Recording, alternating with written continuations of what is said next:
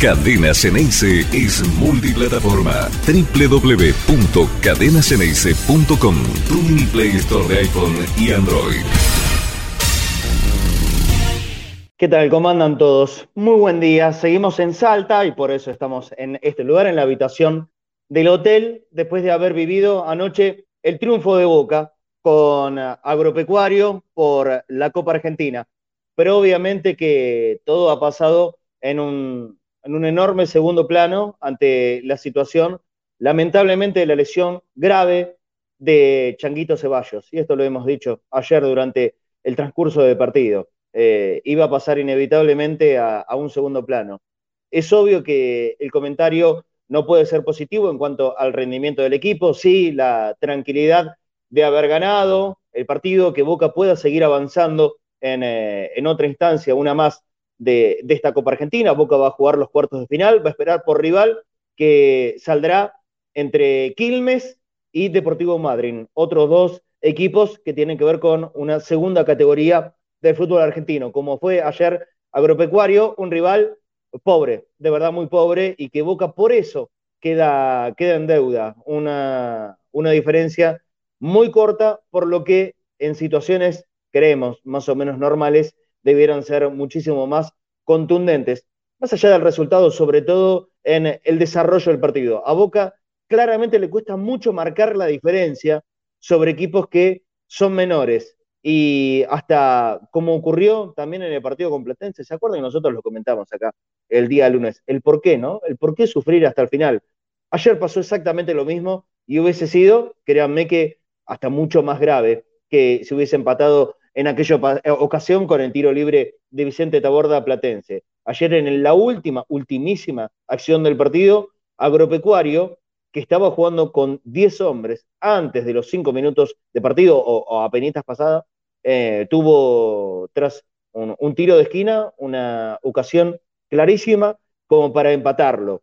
Y esto obviamente hubiese sido blanco de todas las críticas ante un equipo del Negro Ibarra que no levanta el nivel, que no encuentra un patrón de juego y que otra vez pareciera estar dependiendo de individualidades que se despierten en un buen día.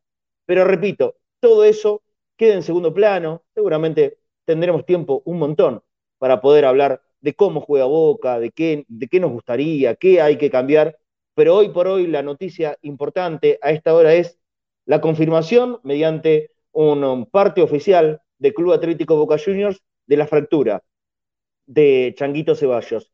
Y entonces, por supuesto, nosotros hemos preparado un informe especial. Ahora nomás, en un par de minutitos, se va a estar conectando nuestro amigo, el doctor Mingroni, porque estos temas los tenemos y lo debemos tratar con, con quien sepa de verdad qué vamos a aportar nosotros en cuanto a la parte médica y al tratamiento que a partir de ahora tendrá que hacer el jugador. Entonces, alguien que sabe en serio, el doctor Mingroni, que es un amigo de la casa de, de Cadena Ceneice, nos va a mostrar exactamente cuál es la lesión que tiene el Chango Ceballos y tratar de estimar qué tiempo de recuperación tenga el Chinco. Apenas 21 años para, para Ezequiel y obviamente esto le, le va a llevar un, par de meses de recuperación. Lo que podemos decir desde acá es ojalá, Dios quiera, que esta recuperación, más allá de que pueda llegar a ser rápida, que, tenga una evolución eh, correcta, que se recupere bien, que vuelva cuando esté pleno físicamente. Acá todo el mundo Boca lo va a esperar, seguramente desde este momento y en adelante eh, llegarán las muestras de apoyo, de cariño, ya llegaron de sus compañeros anoche mismo mediante las redes sociales. La verdad es que nos angustió mucho en el momento que vimos esa patada artera, criminal, fuera de cualquier contexto de, de juego, del partido. Lo fue a buscar directamente para romperlo todo. Eh, yo entiendo y quiero pe pensar y creer en, la buena fe del jugador que eh, no va con la intención de causarle la lesión que le causó, pero sí, pero sí, para pegarle una patada de esas que le duelan. Esto en la jerga futbolera es eh, lamentablemente habitual, pasa, pero cuando eso ocurre y termina en una lesión tan grave, no hay otra forma de catalogar lo que la mala leche. También, término futbolero mala leche. Eh, el número 2 de Agropecuario, lo deja a Boca sin un jugador importantísimo, pero fundamentalmente a la persona, al pibe que recién, recién está dando sus primeros casos en la carrera futbolística, le causa una lesión de las graves.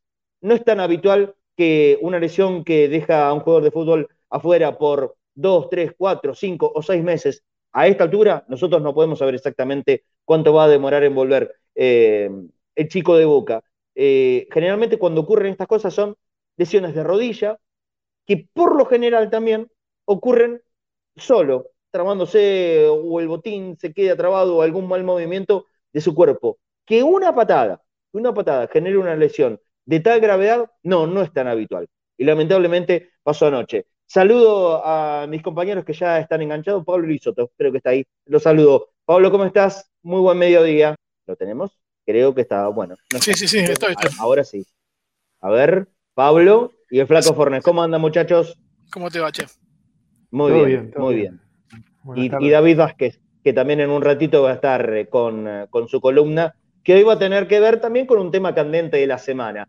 Eh, pero por supuesto, Pablo, el puntapié inicial, más allá de los análisis que, podemos hacer del, partido, es esta cuestión de Ceballos y, la, angustia, que debe tener el chico en este momento y la preocupación de todo el mundo Boca en general. Sí, voy a agregar una, cosa más, ¿no? Porque en realidad a Ceballos lo venía persiguiendo un rival y el que lo lesiona viene de costado y se suma a esa persecución de la peor manera. O sea, el, que lo lesiona va corriendo a lesionarlo. O sea, que la cuenten como quieran, pero hay otro compañero suyo que está corriendo a la par de Ceballos tratando de recuperar la pelota. Y el otro viene y lo cruza para lesionarlo. Y lo lesiona. Lo único que me llama la atención. sí, sí. Lo sacó de la Y aparte que al margen de su juventud o lo que fuere, eh, llorar de dolor eh, debe ser terrible. Y si te fracturaron, eh, no, hay, no, hay, manera de evitar las lágrimas. Lo que me sorprende es que haya estado tanto tiempo con un hielito sentado en el banco de suplentes. La verdad que me. o sea, visto la, viendo la gravedad del, del, cuadro, que haya estado, no sé, ¿qué? ¿Una hora sentado? Que no se haya ido inmediatamente a hacerse estudios me, llama la atención, pero bueno, debe haber una explicación médica. Vos sabés que ayer esto lo marcamos durante, durante la transmisión, eh, nos daba cierto espacio de tranquilidad de pensar que por ahí no era tan grave, que los médicos en, esa primera evaluación que hacen en, el campo de juego pensaron que era un esguince seguramente grave, muy dolorosa, pero no fractura. Bueno, esto terminado el primer tiempo, eh, evidentemente ya lo, lo, pensaban de otra manera porque ya sí se fue el jugador a hacerse unas placas acá en, una clínica de Salta. Bueno, lamentablemente después se termina determinando hoy a la mañana ya en Buenos Aires la gravedad de la lesión. ¿Cómo anda Flaco? Buen mediodía para vos. Perdón, Marce, me haces dudar, eh, pero me parece que el Chango vuelve al segundo tiempo. Después se va. No, no. Se va cuando termina el partido, me parece. Cuando termina el partido, me parece que se fue en el entretiempo. Eh. Después lo, llevan en andas. Me parece que fue en el entretiempo. Me parece que fue en el entretiempo. cuando, después se bueno. Sí, me, parece, ¿eh? me parece, pero bueno, eh, eso sinceramente ahora pasa a ser parte, parte de una anécdota. ¿Cómo andás, Flaco? Buen mediodía. Acá estamos, muy bien. Este, sí, a mí, yo te, cuando apenas pasó, te mandé mensaje y te dije que podía haber sido peor, seguramente, porque si el chango tenía ese pie pisado, lo rompe todo directamente. Y ahí con el pie pisado, yo no sé si el chango volvería a jugar a la pelota porque le rompe tibia, peroné, todo lo hace, lo hace un desastre. Le hace un desastre. Menos mal que la pierna del chango estaba en el aire y por eso el chango sale despedido, porque si el chango está pisado, queda ahí frenada, la pierna se queda trabada en el, en el, pasto y le arrastra todo, tibia, peroné, le rompe todo y, y ahí iba a, ser, iba a ser muy difícil. Iba a ser mucho peor pero igual fue una patada salvaje. Aparte, no corresponde esa patada ahí, porque, a ver, acompañándolo con el cuerpo, el chango ya estaba fuera de la cancha. Y venía, como dice Pablo, lo venían acompañando ya un defensor. O sea, fue todo adrede. Fue todo adrede. Fue adrede la patada. Flaco, esto que decís, eh, más allá de la patada, o sea, es que a mí, a mí me llamó la atención la actitud de, todo agropecuario en los primeros minutos. Yo creo que no fue casual. Eh, a ver, a mí, a mí me cuesta mucho pensar que, alguien vaya con la directiva de ir a, romper o lesionar jugadores, pero hubo varios cruces en esos primeros minutos de partido que evidentemente eh, marcan una forma de salir a jugar el partido, como querer marcar presencia, ¿no? Eh, de, a ver, estos tipos que juegan en la primera Boca no, no, no nos van a venir acá a nosotros a pasarnos por encima y vamos a tratar de marcar algo desde el rigor físico. Ahora, pero lo que pasa es que cuando te corres de los límites, le puedes estar cagando la carrera y la vida a un pibe. ¿eh? Sí, Marce, ¿sabés lo que pasa? Que no hay un límite. ¿Cuál es el límite? Le pego despacito, no lo toco. Cuando una vez que ya voy a pegar, no tengo límite, ya la presión va sobre el jugador. ¿Entendés? Y aparte, a lo que juegan ellos, a lo que juegan estos equipos, ¿no? Que queda mal, pero juegan a estos equipos, es a decir, yo te puedo lesionar y vos el domingo te perdés de ganar mucha plata. ¿Entendés? Es, es, el código entre futboleros, ¿no es cierto? Claro, claro. Es así. No, no se lo puede decir esto, porque queda horrible. ¿Sí? Pero yo sé que lo lesionó el chango y ya no puede jugar más y luego perdés mucha plata. Entonces el chango sale a cuidarse, cosa que no hace. Una cosita, increíble el árbitro, ¿no? Que le saca amarilla. Ah, no, insólito. El, árbitro, insólito, insólito, insólito.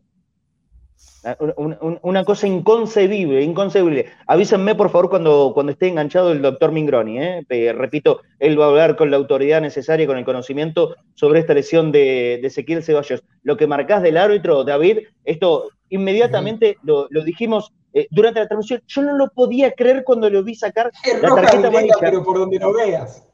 Pero eh, es roja y sacarlo a las patadas de la cancha. Ustedes tendrían que haber visto la reacción del negro Ibarra. Eh, que nosotros somos muy críticos del negro como técnico de Boca, pero, pero él es futbolero y entiende perfectamente de estas cuestiones. No lo podía creer, empezó a correr hacia el costado a modo de no, pero aparte de la, no, la amarilla, la amarilla. Claro, no entendíamos cómo ese tipo, ese tipo iba corriendo con una tarjeta amarilla, una cosa insólita. Irrisoria, irrisoria. Hay que aclarar. Sí, Pablo, perdón. No, no, ah. lo mejor es que, que, vos, eso seguramente te lo perdiste porque estabas en la transmisión, es que después en las redes sociales criticaban que haya cambiado la amarilla por la roja, eh, demostrando un desconocimiento total por reglamento. No, no, increíble. Hay, hay, hay, hay, tanta burrada dando vuelta, lamentablemente. Eh, Maximiliano, y ahora no me acuerdo el, apellido del árbitro, perdón, porque lo que pasa es que fue un árbitro, Ramírez, un árbitro improvisado, ¿no? El árbitro del partido iba a ser eh, Ariel Penel, se lesionó y pusieron a este muchacho. Eh, sinceramente, evidentemente, después de lo que pasó ayer, no tiene, no, tiene que dirigir por un largo tiempo, por lo menos partidos de la importancia de uno de, la, de categoría primera división, porque donde juega Boca es categoría de primera división. No puede, no hay manera de errar ante esa patada alevosa, artera, terrible, violenta, sanguinaria, demostrar una tarjeta amarilla no te podés equivocar tanto. Es no tener ni el menor concepto futbolero. ¿Se entiende? Más allá, de las cuestiones reglamentarias. No tener concepto futbolero, y eso es lo grave. Y si vos sos árbitro de este deporte, ese concepto lo tenés que tener, aunque sea mínimo, así, ¿eh? chiquitito. Y el árbitro de ayer evidentemente no lo tuvo. Después corrigió, por suerte, a instancias del asistente número uno, Pablo González. Se quedó congelado. Se congeló a ver, hola, hola, muchachos, estoy otra vez. Ahí, estás, ahí estás. Pero te vas. Sí, estás, Marce. Ahora lo tenemos enganchado al doctor Mingroni. Ahí lo vi que teníamos en, pantalla. A ver, ¿volví? Sí. ¿Volví? Sí, sí, Ahora sí, perdón. Perdón, perdón, perdón. problema de señal aquí. ¿Lo tenemos al doctor Mingroni para saludarlo? Yo, yo lo, tengo. buenas tardes para todos para los que nos están viendo y escuchando y para los, los muchachos de, la mesa. ¿Cómo anda, doctor? Eh, gracias por estar otra vez, casi de apuro y de imprevisto, pero verdaderamente la situación lo amerita. Lo que ha ocurrido con el Chango Ceballos, ya de parte oficial confirmado. Yo no sé si los chicos del control pueden mostrar en, pantalla, porque ha salido a través de las redes oficiales de Boca, exactamente cuál es la lesión del Chango Ceballos y ahora, por supuesto, el doctor nos va a explicar mucho más a detalle qué es lo que tiene, cómo van a ser los pasos de recuperación del jugador y bueno, solo Dios sabrá, ¿no es cierto?, cuándo, va a poder volver a jugar. Si tenemos el parte médico oficial para mostrarlo en, pantalla, bárbaro, por supuesto lo leeremos, si no, vamos a, a empezar con este informe que preparó especialmente el doctor Mingroni. Los saludo. Ahora sí, doctor, ¿cómo anda? Buen mediodía. ¿Todo bien? ¿Me escuchan? Perfecto. Perfecto, bueno.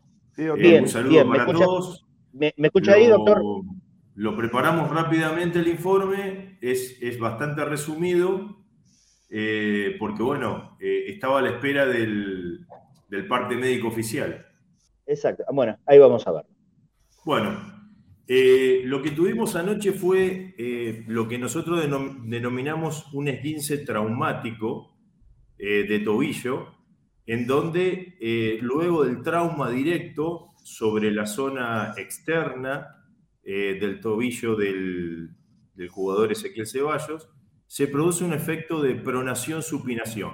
Pronación hacia abajo, supinación hacia arriba, lo cual produce lesiones sobre la anatomía del tobillo. Estas lesiones pueden ser lesiones de tipo ósea eh, solamente, que es bastante raro, y lesiones combinadas, lesiones óseas y lesiones ligamentarias. Pasamos a la próxima diapositiva. Bien, ahí tenemos un poco la anatomía de, lo que es el tobillo. Vamos a ver. Eh, el hueso que se ve más chico del lado izquierdo de la pantalla, ese es el peroneo. Ese es el hueso que más solamente se lesiona, eh, porque es un hueso eh, más frágil y fundamentalmente en la mayoría de los de 15 de tobillo se lesiona el maleolo peroneo. En el caso del jugador se ha lesionado el extremo distal de la tibia, eh, lo que correspondería al maleolo tibial.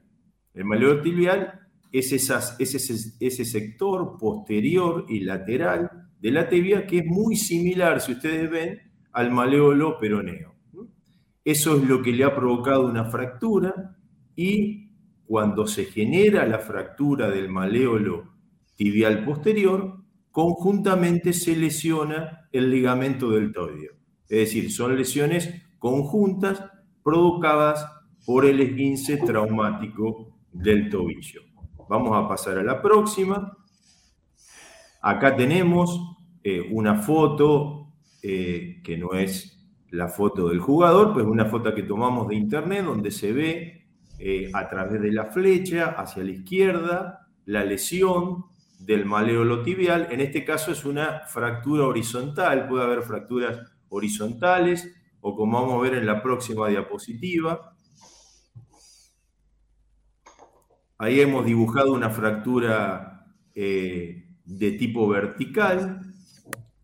Eh, en este caso, ese tipo de fractura como recién comentaban en la mesa, son muy dolorosas. Es decir, porque imagínate que tiene una lesión eh, de fractura a nivel del malévolo y que además rompe el ligamento deltoideo produciendo una gran inestabilidad del tobillo, aparte del dolor.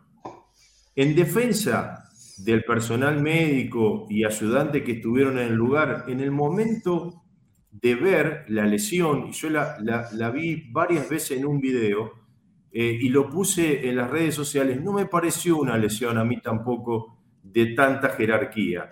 ¿Por qué? Porque el jugador tiene tan poco peso y generó un, inmediatamente una caída eh, donde no pude observar bien el episodio de palanca que generalmente se genera con el esguince del tobillo. Después eh, pasadas las, las, horas durante la madrugada, un, compañero de Twitter me ha pasado eh, un video donde sí se observa bien cómo se genera el efecto de pronación-supinación sobre el tobillo. Y ahí tenemos ese video, doctor. ¿eh?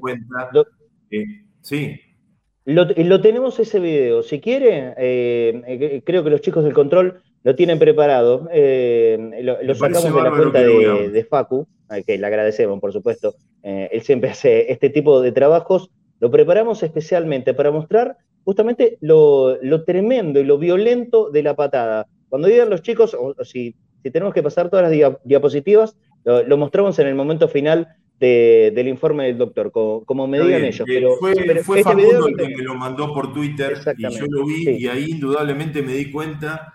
Y yo creo que en cancha le debe haber pasado lo mismo que me pasó a mí. Yo no, no me, a mí no me impresionó una lesión tan importante.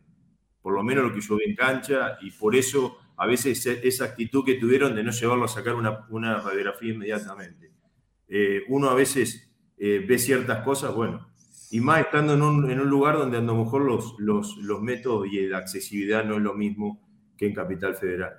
Bueno, continuemos. A ver, la otra diapositiva. Bien, perfecto. Entonces, cuando vemos el parte médico, el parte médico dice que tiene una fractura a nivel del maleolo tibial posterior, la ruptura del ligamento deltoides que recién explicamos, y aparte dice que hay una lesión de la sindesmosis. La sindesmosis es la unión de los dos huesos, es decir, la unión entre la tibia y el peroné, a través de los ligamentos peroneotibiales, ¿eh? que están los anteriores, los posteriores y el ligamento interóseo. Es decir, cuando se produce un gran movimiento a nivel del tobillo, se van a fracturar algunos de los dos malévolos junto con los ligamentos que tienen cada uno de ellos y se separa, se separa el hueso entre la tibia y el peroné, rompiendo esa unión central que se llama sindesmosis. Eso indudablemente genera el mayor de los dolores. Eh, vamos a pasar a la siguiente. Bueno, el tratamiento. Esto me hace recordar, esta mañana apenas me, levanté, me, hizo recordar el caso de Weigan, eh, del jugador, eh, cuando se discutía si, si, la lesión del hombro se operaba, no se operaba, que él se había enojado, había puesto algunas cosas en Instagram, recuerdo, y que yo había dado también así una cosa urgente en, en, cadena llanese, como siempre me pasa, y yo el tratamiento que dije inmediatamente fue quirúrgico. Siempre que vos tenés un jugador profesional de cualquier deporte, los tratamientos son quirúrgicos porque aceleran los tiempos. Si el jugador no es profesional o es una persona de la vida diaria, lo podés dejar con un tratamiento conservador. En estos casos el tratamiento es quirúrgico, colocando lo que se ve ahí, que es una osteosíntesis, un clavo, para eh, sellar la zona de la fractura. Siguiente. En este caso, ¿qué estamos viendo? Estamos viendo una osteosíntesis entre la tibia y el peroné. El peroné es el más finito, que es más extenso hacia abajo, y la tibia, que es más ancha. Eso a veces se puede hacer para estabilizar la lesión de la sindesmosis. Cuando esta tarde, a las 17 horas, el cirujano eh, comience la cirugía, lo primero que va a tener que hacer es estabilizar la lesión del malévolo y después ir a estabilizar la lesión de la sindesmosis. Sigamos. La, siguiente foto. Esto es lo que todos quieren saber. ¿Qué pasa con la recuperación? Bien, se hace una reducción abierta la osteosíntesis, eh, la osteosíntesis nosotros llamamos eh, generalmente la colocación de placas o tornillos. Luego se recomienda un periodo de dos semanas de inmovilización con una férula de yeso hasta que la herida se cicatrice bien. Durante dos semanas, por supuesto que no puede pisar, ¿no es cierto? Se le coloca un yeso. Eh, siguiente, al colocar una ortosis tipo Walker, que es la bota que ustedes todos conocen, que es de gran comodidad para los pacientes, ya que le permite lavar el tobillo, poner una crema hidratante y empezar la movilización del tobillo, que generalmente hoy en día se hace una movilización temprana. Vamos a la siguiente. Bien, los ejercicios iniciales se hacen sobre la segunda y tercera semana. Para mejorar el tiempo de recuperación de una fractura de tobillo, se recomienda empezar a realizar ejercicios para la movilización. Se hacen ejercicios de flexión dorsal, plantar del tobillo, ejercicios con botellas, que ustedes lo han visto muchas veces en video, ejercicios con ayuda de una goma, son importantes para una correcta recuperación. Continuemos. Bien, semana 5. Se comienza con carga, es decir, a la persona se le permite empezar a caminar. En la semana 7 se le retira la bota Walker. Entre la semana 6 y 8, los pacientes deberían estar caminando sin nada o con Walker en manera parcial y entre los dos meses y medio y los tres meses se puede valorar el retorno progresivo al deporte como correr o saltar, aunque previamente es importante realizar de forma correcta las recomendaciones explicadas. fuerza changuito, fuerza bicicleta, que vas a volver de la mejor manera. Eh, impecable. La verdad que, qué placer cuando alguien con tanto conocimiento es capaz de expresarlo de la forma que lo hace el, doctor. Yo tengo un par de consultas, doctor. ¿Es habitual este tipo de lesiones que provengan, eh, como decía al principio del programa, de una patada? Porque nosotros estamos acostumbrados, ¿no? Que las lesiones más graves de los futbolistas generalmente son involuntarias, solas, porque pasan, porque se traban en el pasto, un mal movimiento, eh, una entorsis de cualquier parte, o sea, la rodilla, sea el tobillo. Que de una patada provenga una lesión como esta, ¿Es habitual o, verdaderamente son cuestiones que pasan muy pocas veces? No, primero no es habitual. Eh, totalmente. Hay una cosa que dijo el, flaco Fornés que podría ser peor. Y, es, tan importante la frase que dijo él, porque generalmente las lesiones de jugadores producidas por patadas son peores. Generalmente provocan fracturas de tibia y peroné con lesiones ligamentarias. Esta mañana eh, yo hago consultorio y generalmente en el consultorio sale el fútbol permanentemente. Yo recordaba la lesión de Macat contra el flaco. En Macat jugaba para Vélez y el jugador de central, que bueno, ahora no, no me acuerdo cómo se llamaba, el flaco Galoni. Macat le pega al flaco Galoni y le produce una fractura de tibia y peroné. Eh, casi la mayoría de las lesiones producidas por traumatismo son mucho más graves.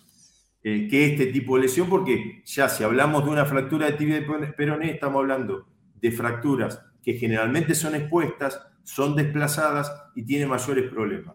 La mayoría de este tipo son eh, este tipo de fracturas y lesiones ligamentarias de deltoides o fracturas de maleolo, tanto sea peroneo, es mucho más frecuente el peroneo que el maleolo tibial posterior. Vos lo, ves generalmente con eh, con lesiones muy simples, es decir, eh, lo que yo siempre recomiendo, eh, no jugar en campo de juego en mal estado, eh, es decir, con algún tipo de, lesión al saltar. Muchos jugadores se producen estos, estas lesiones solamente al saltar y caen de mala manera. Como vos decís, son situaciones bastante comunes dentro y muy fundamentales en, los chicos jóvenes. Es decir, los, los jugadores jóvenes tienen más lesiones de este tipo que los jugadores de más, edad. Pero al traumatismo directo, esta lesión es totalmente infrecuente y las lesiones de traumatismo directo son mucho más graves. Adelante, una, una preguntita? Sí, sí, sí. ¿Puede estar emparentada en algún punto esta lesión o tiene algo de parecido a la que tuvo Diego Maradona cuando lo, cuando lo lesiona Goicochea, el, el vasco, en España, en el 81? ¿Era tibia y peroné también lo de Diego? Sí, eh, yo creo que la, lesión de Maradona fue eh, más grave que este tipo de lesión. Sí, en el tobillo fue. Eh, la lesión de, Maradona fue más grave. Sí, el tobillo también. Sí, lo que pasa es que la lesión de Maradona me parece que involucró el peroné y fue más una lesión de no tan distal, porque esto es una lesión distal, entonces te permite tener un abordaje. La lesión de Maradona necesitó una osteosíntesis eh, sobre el peroné en, la parte medial distal. Eh, yo creo que fue mucho peor en Maradona. Porque ahí sí se ve bien lo que vos explicabas, de que, de que cuando, lo, cuando lo agarra tiene el pie sobre la tierra Maradona y, ahí sí se hace, hace una palanca más pronunciada que la que se hizo, que la que hizo ayer Ceballos. A Ceballos lo agarra. Sí, está parado, Maradona está parado y la lesión que que le provoca no es una lesión lateral, sino en ese momento es un traumatismo eh, posterior. La de Maradona va con una plancha posterior, entonces lo, primero que lesiona es el peroné, luego lesiona la sindesmosis eh, y hay una, rotura del ligamento. Lo de Maradona fue peor. Tenemos el video para ver, ¿eh? El, video exacto de la patada lo, sacamos de la cuenta de Twitter de, Facu. Si, después me pueden eh, dar el, arroba, así lo decimos al aire. Miren, eh, repetirlo una y otra vez, cuantas veces se pueda. para ver a dónde. Y, cómo vuela, cómo vuela. Ceballos voló dos metros afuera de la cancha. Pero de verdad que no. La pelota no va nunca si la, pelota está a un metro. Te hago un agregado. Fíjate que se corre hasta el compañero para que no lo rompa el compañero tampoco. Mirá, cómo se corre el otro. Por la duda se corre porque se rompe a mí también. Podía haber lesionado también al, compañero, sí. Sí, podía haber lesionado a los dos. Mirando esta patada, porque sabe, eh, en la cancha obviamente uno, en la cabida no vimos la violencia, gritamos como gritó toda la cancha, porque la verdad es que se hizo eh, ese famoso, ¡uh! Claro, porque vimos todo lo mismo, la violencia de la patada, pero no eh, el tan específico como, como logra verse en, la cámara. La primera sensación era que le llevaba la rodilla. ¿Cómo impacta? ¿Cómo se produce la lesión? tan abajo, ¿no? A la altura del tobillo y, en la parte em, más cercana a eso de la tibia del peroné, cuando el impacto, por lo menos eh, visualmente parece ser mucho más a la altura de la rodilla. Gracias a Dios, aparentemente no hay ninguna lesión en la rodilla. ¿Por qué lo rompe abajo cuando la patada parece ser arriba, doctor?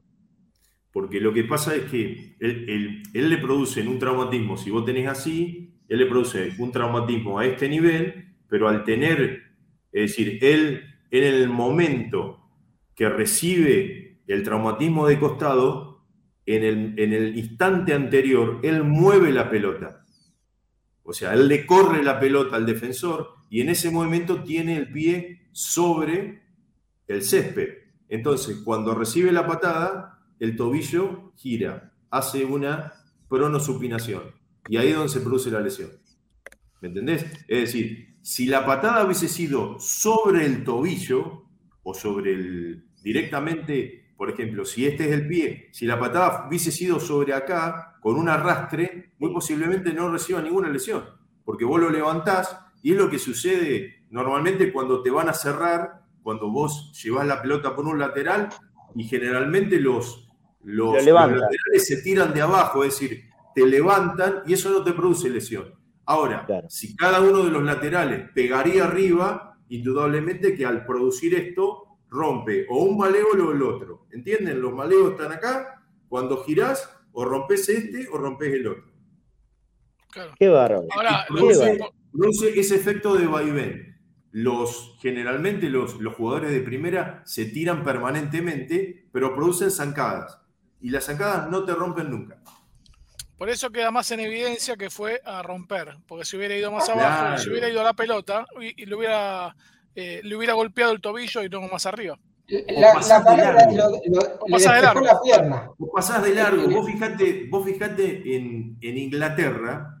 En Inglaterra es, común que se tiren. vos los ves que ya se van tirando cuando viene. Y, o sea, o la sacan o pasan de largo. Pero generalmente no, no producen eso. Porque un jugador, por más que no tenga conocimientos ni médicos ni anatómicos, sabe que pegar en algo que está quieto acá arriba, indudablemente que producir rompe. claro, por eso te digo que tiene que ser para abajo. Siempre me acordaba la eh, que le erró eh, bueno, esta mañana también salió con un, con un paciente mío la patada que le erró Ruggeri a, a, Chilaver. Bueno, esa, esa, podría haber sido un lío bárbaro porque, claro, él estaba parado y el otro venía en carrera. Y, y, Chilaver se da cuenta y salta porque si no llega a saltar. no, igual. igual eh, le va por la espalda, aparte. Sí, ahí me, quiero meter en un tema que también se habló y, todavía yo no termino de entender. Eh, y es el siguiente. Eh, aún siendo inaceptable, aquella de Chilaver con de Ruggeri con Chilaver tenía una historia previa. La famosa de Pasucci con Ruggeri tenía una historia previa.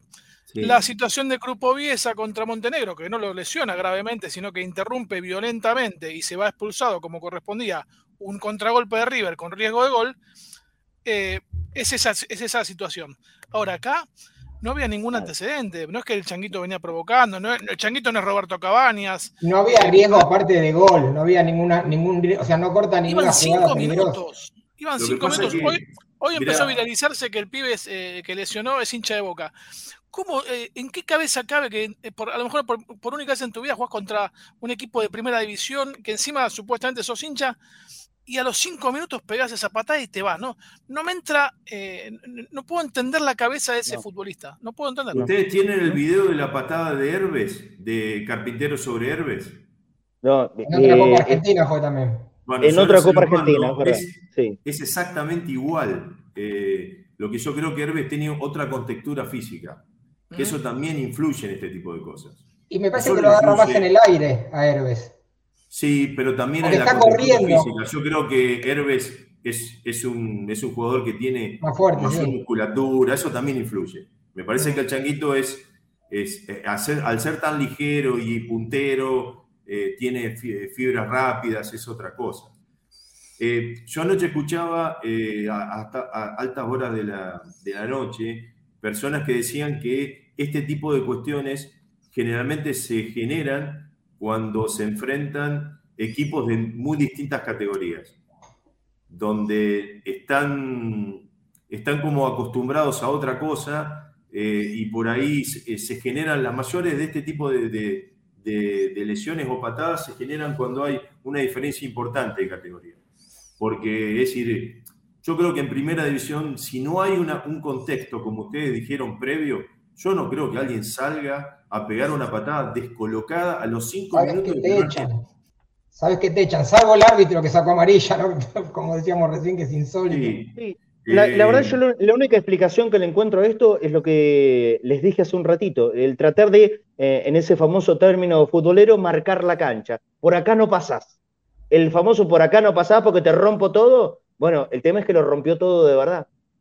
Y lo que dijo el Flaco también, que son jugadores de primera contra jugadores del ascenso que tienen mucho más para perder, le están marcando la cancha, le están diciendo vos tenés mucho más para perder que yo, que es lo que dijo el Flaco. Sí, sí, sí, sí, sí, pero lamentablemente acá se, fue de, todo límite y, y, lo lesionó grave. Bueno, pero a pesar de, obviamente que esto no es liviano, seguramente ya durante esta temporada, seguro no, Ceballos durante esta temporada de fútbol no va a volver a jugar, eh, toda competencia termina a mediados de octubre o un poquitito más, no más que eso, porque viene el Mundial. Así que a Ceballos lo vamos a volver a ver recién con la camiseta de Boca el año que viene. Dependerá de su tiempo de recuperación, por más que él esté para noviembre, supongo, y siendo optimistas, esté para noviembre, ya no hay fútbol acá, entonces no lo vamos a obtener. Ceballos recién va a volver a jugar en el año de 2023. Una última consulta ya para liberarlo, obviamente agradeciéndole esta explicación. La gente está está contenta, ¿eh? porque es didáctico, absolutamente didáctico, el doctor. En estas primeras fases de, la recuperación, eh, ¿cómo se va haciendo y con qué implementos? Usted lo explicaba un poquitito, pero, por ejemplo, ¿va la bicicleta? ¿Va pileta? ¿Cuáles serían exactamente los primeros ejercicios de esa, de esa fase de recuperación que tendría que hacer el jugador, doctor? Rápidamente vos tenés el primer, en los, primeros, los primeros tiempos, bota y no lo haces pisar, reposo. Eh, anteriormente, bueno, se hacían eh, tiempos prolongados de yeso, nos acordamos de, la infancia nuestra, eran terribles, las lesiones, fracturas. Hoy en día, como se utilizan esas, eh, esos eh, esas botas Walker lo que te permiten es poder sacarla y empezar a hacer ejercicios rápidamente a partir de la tercera y cuarta semana. Eh, hay muchos métodos modernos, estamos hablando de un jugador de primera división, del club más importante de la Argentina, se pueden hacer eh, tratamientos bajo el agua, tratamientos con hidroterapia, en donde le van a mejorar mucho la movilidad. Acá es muy importante recuperar la movilidad porque el tobillo, más en un jugador de fútbol, necesita eh, luego tener eh, una movilidad importante. Es decir, es un chico para colmo con una habilidad terrible, con un freno terrible y eso es lo que no tiene que perder. Yo creo que va a andar muy bien. Es un chico muy joven, tiene 20 años, no va a tener ningún problema y, lo vamos a tener eh, rápidamente en las canchas para, para poder deleitarnos. ¿Sabes que, lo sabe, doctor, que lo que acaba de decir me, hizo acordar justamente lo que fue una enorme discusión en lo que decía David en relación a la fractura de Maradona, que hubo una pelea enorme, y lamento no acordarme ahora de los nombres de los, de los médicos, pero de alguna manera el que le salva el tobillo a Diego es el médico argentino que le dijo pisá lo antes posible y lo obligó a pisar, con, la, con el convencimiento de Diego obviamente, tres semanas antes de lo que le recomendaban los médicos españoles. Porque cuanto más tarde en pisar, más difícil es recuperar la movilidad del tobillo. Claro, el, tobillo es una zona muy compleja donde las, eh, no tienen la, articulación eh, normal que nosotros vemos. El tobillo es un, es un lío de ligamentos, eh, aproximaciones. entonces, indudablemente que si vos lo que, lo que tratás de hacer es tenerlo demasiado inmovilizado, lo que lo podés hacer es, lo que se llama el congelamiento, hacer un congelamiento de la, de la situación y después perder la movilidad. Nosotros necesitamos una rápida movilidad, que eso sea eh, lo, más natural posible y por eso te digo, las recuperaciones bajo el agua, la hidroterapia, la utilización de, eh, de gomas, la utilización de la botella, viste que le hacen pasar el, tobillo arriba, el, el, pie, la planta del pie sobre la botella, eso es muy importante. Eh, hay centros de rehabilitaciones muy buenos y Boca tiene los mejores médicos de la Argentina, así que estamos totalmente eh, confiados en ello. Lo de Maradona, eh, te digo lo último, dos cositas. Dale, dale. El problema es que Maradona justo toma donde hay también algún tipo de cambios sobre la, traumatología va cambiando con los años. Entonces, Maradona toma un momento donde la traumatología planteaban de, de la protección de la cirugía en un yeso durante mucho tiempo sobre una situación de la recuperación rápida. Hoy ya eso no se discute, pero hay situaciones que, por ahí, eh, y hoy en día, es decir, cualquiera sabe que cualquier sociedad mundial de traumatología te manda protocolos y lo sigue todo el mundo. Un paciente que se lesiona acá o en Japón es exactamente lo mismo, la cirugía y la recuperación. Eso hoy, hoy tenemos ese beneficio, ¿no es cierto? Para cerrar de mi lado, que, me, gustó mucho el planteo de David de compararlo con lo de Diego, porque todos tenemos clara la imagen. Ahí lo encontré, Diego sufrió eh, la fractura del maléolo externo y la rotura del ligamento del tobillo izquierdo eh, y volvió a jugar 106 días después. Una locura. Sí, lo de Diego fue increíble. Y, hace 30 años atrás. Una locura. Sí, eh, son situaciones distintas. 40. también otra de las cosas. Otra de las cosas importantes también el paciente. Eso es muy importante. Eh, los pacientes no son todos iguales. Hay que ver también eh, qué tipo de paciente es Diego. Todos lo conocemos, yo lo, adoraba a Diego, pero bueno, lo renegaba todos los días, pues Diego debe, debe haber sido un paciente difícil, ¿viste? Ese es, también el tema. Mm. Tenés, que, tenés que ver qué paciente, porque te tiene que hacer caso después. Seguro, el doctor Oliva me apunta. Fue, fue Palermo. Palermo fue el mejor paciente de todos. Una cosita más, Doc. Los tobillos hoy los jugadores también se los cuidan diferentes que antes, porque antes las vendas eran, se hacían estribos, se hacían vendajes más rígidos. Hoy, hoy me parece que hay otro trabajo desde, desde la preparación física que se trabaja sobre esa flexibilidad ¿no? del tobillo y ya no es, no es como lo veíamos nosotros en los 80, los jugadores o en los 90, que se, que, que se vendaban tanto el tobillo para tenerlo tan eh, inmóvil, ¿no? Durante el, o sea, durante el partido. Hoy me parece que lo, trabajan más en este punto de la flexibilidad del tobillo. Sin duda, ¿no? solo, no solo eso, es muy buena tu ocultación, sino también los botines. ¿Ustedes se acuerdan lo que eran los botines de los, de los 80? Eran de yeso. O sea, comparado con los botines de ahora, que vos los fulvenses, ponele los fulvenses que iban hasta, hasta arriba, no sé si te acordás que eran Claro, no, por eso te digo, es, distinto. Hoy, se plantea que la movilidad es muy importante y bueno, y eso también permite el desenvolvimiento del, jugador. Bueno, los dejo, voy a pasar un chivo, si me dejan. Sí, obvio.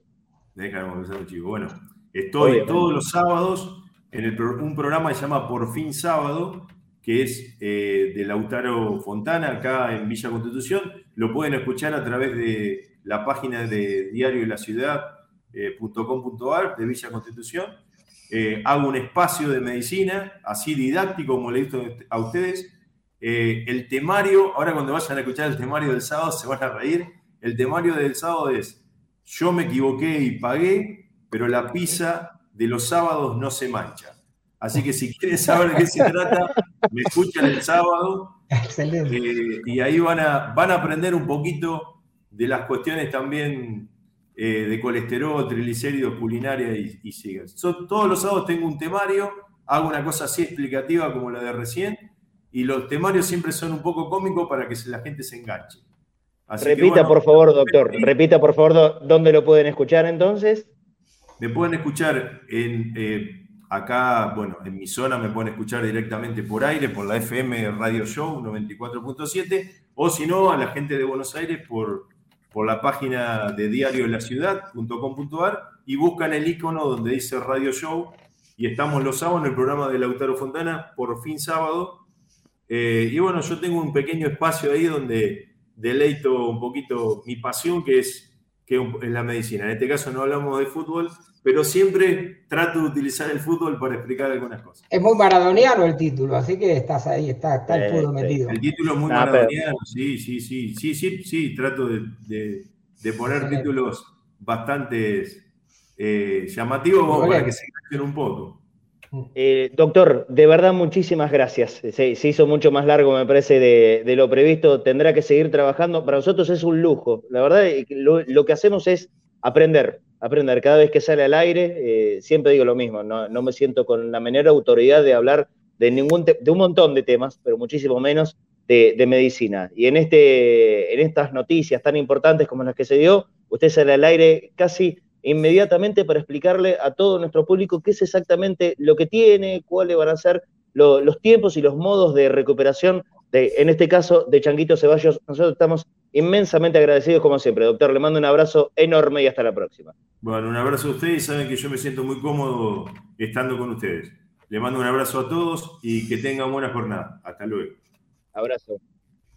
Ahí está. El doctor Mingroni, un, un lujazo que, nos damos acá en Cadena Sana. Dice, ojalá no tuviéramos que sacarlo nunca, ¿no? Porque cada vez que sale eh, el doctor tiene que ver con algún problema, alguna lesión de un jugador, pero bueno, esto es fútbol, esto es deporte y pasa. Lo que no pasa, lo que no es tan habitual es que sea después de un, un patadón descalificador como el que subió, eh, el, que, sufrió ayer eh, el Changuito Ceballos. Voy a hacer una pequeña referencia porque estuve leyendo comentarios del chat en vivo. Obviamente que escuché, como, como la mayoría, eh, el comentario desafortunadísimo, desubicado, eh, tonto, tonto, tonto. Yo, yo supongo que Julián Brico, que para mí es un gran relator de fútbol, a mí, a mí me gusta como, como relator de fútbol, lo he dicho y varias veces al aire, incluso eh, lo, lo felicité cuando lo encontré personalmente porque como relator de fútbol realmente me gusta. cada vez que hay un partido de Nacional B, eh, que a mí sinceramente no, no, me moviliza mucho, pero cuando estaba relatándolo Julián Brico, me quedo escuchándolo. ¿Por qué? Porque me, entretiene su relato. Pero sinceramente lo que dijo ayer fue una pavada descomunal. Eh, entiendo que estará arrepentido porque, porque se la mandó, porque no está bien lo que hizo. No todo es para chiste, no todo es, es permeable a que se pueda llevar a la joda.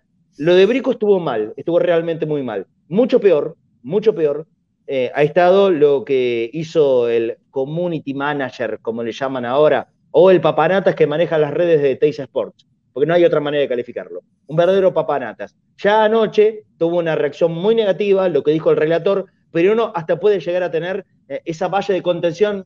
Eh, la verdad que es el vivo, es el momento, y muchas veces uno cuando está en el fragor de relato puede decir una pavada, que después te arrepentís. No es justificativo, ¿eh? porque realmente es una pavada lo que dijo Brico. Pero hoy lo que hizo un, tonto, me imagino que eh, no puede ser alguien eh, de mucha edad, y con esto no, no pretendo descalificar a chicos jóvenes, pero digo, pero es tan estúpido, es tan, tan desafortunado lo que hizo, un chiste con la cuestión económica. Mira, hay un pibe que se lesionó grave, hay un pibe que va a estar por lo menos seis meses sin jugar al fútbol en competencia oficial. ¿A vos te da para hacer un chiste en Twitter con esto? Sos un idiota. Sos un idiota, un verdadero idiota. Digo al CM o al Gil que haya en ese momento elegido tuitear desde la cuenta de Teis Sports. Después Escuela de Paja, claro, tuvo una reacción tan negativa de todo el mundo que lo tuvieron que borrar. Cuando es en este caso, no hay que borrar. ¿Saben qué? Hay que citar ese tuit estúpido que pusieron y pedir disculpas. Es decir, la verdad, somos, unos somos unos tarados, pedimos disculpas. Esto trataremos de que no se repita. Eso hay que hacer, no borrar. Porque borrar es esconder. ¿Listo? Ante esto pedimos disculpas. No corresponde lo que hicimos. Eso es lo que hay que hacer. Repito, no justifico a Julián Brico, que estuvo muy mal y que creería que él se arrepiente de ese chiste desubicado que hizo en el momento. Ahora, 12 horas después o más, hacer ese chiste en una cuenta de Twitter, sabiendo ya la situación como está, pues ya a esa altura todo el mundo sabía que tenía una fractura el Chango Ceballos. ¿Te da para hacer un chiste con la fractura de un jugador de boca? Sos un tarado. Ese sí que verdaderamente no tiene, por lo menos para mí, en, mi concepto, ninguna posibilidad de disculpa. Es lo único que vamos a decir. También hay gente preguntando si con la lesión de, Ceballos, Boca tiene la chance de incorporar a un jugador. Sí, Boca podría incorporar un jugador. ¿Por qué? Porque no se ha jugado todavía el 66% del campeonato. Así que eh, ante esta lesión, esta gravedad, Boca podría ir a, buscar un jugador. ¿Esto va a pasar? No, no tenemos ninguna información al respecto. Ninguna, nada. No sabemos absolutamente nada. Esto es muy fresco, muy reciente. si, si hay o no algo, y bueno, lo podremos contar a partir del día de mañana. Hoy, a esta hora, que sí, por poder se puede, se puede, está reglamentariamente habilitado. Que Boca salga a buscar a alguien, no lo sabemos. Sinceramente, no lo sabemos. Quiero entrar ya directamente porque hoy, como siempre, el programa se nos va extenso, extenso. El, flaco Fornés eh, ha, perdido conexión y no lo podemos tener. Pero uno de los temas de la semana, de, la semana en Boca, fue esta cuestión de la llegada de Romero y la reacción, para mí también, eh, inoportuna, generadora de violencia, ya lo dije hace un par de días, del presidente de Racing y todo el comentario del mundo futbolero en general. Porque a partir de ahora Romero, como decidió ir a Boca, pasa a ser un traidor a la patria futbolera argentina, racinguista en particular y por supuesto, oh, por Dios, cómo va a ser jugador de Boca. A raíz de eso, David Vázquez preparó un informe que ahí lo va a presentar. Adelante, David. ¿Qué tal? Bueno, sí, vamos a tratar un poco de, responder a esta, a esta pregunta de por qué pasa con Boca y no pasa en otros lados. Nosotros eh, vemos que hay jugadores que son referentes de clubes importantes de la Argentina que van a jugar a, la otra vereda ¿no? nuestra, o sea, a nuestros, a, nuestros rivales, a River, ¿no? sin ir más lejos, y no generan todo este revuelo y todo este ruido. Tenemos el caso de Pinola, Pisculici, eh, o sea, em, eh, Prato, un montón de jugadores, el mismo Maidana, que jugó en Boca muchos jugadores que pasaron por que, que, van a River, que son referentes de otros clubes, y eh, Suárez también, eh, el delantero. Montones. Montones. Montones. Y no generan lo que generan en Boca, que, no es algo nuevo, que esto también lo queremos mostrar en, este, en esta columna, que no es algo nuevo, que es algo que siempre pasó, a lo mejor de, de hace unos 10 años a esta parte está un poco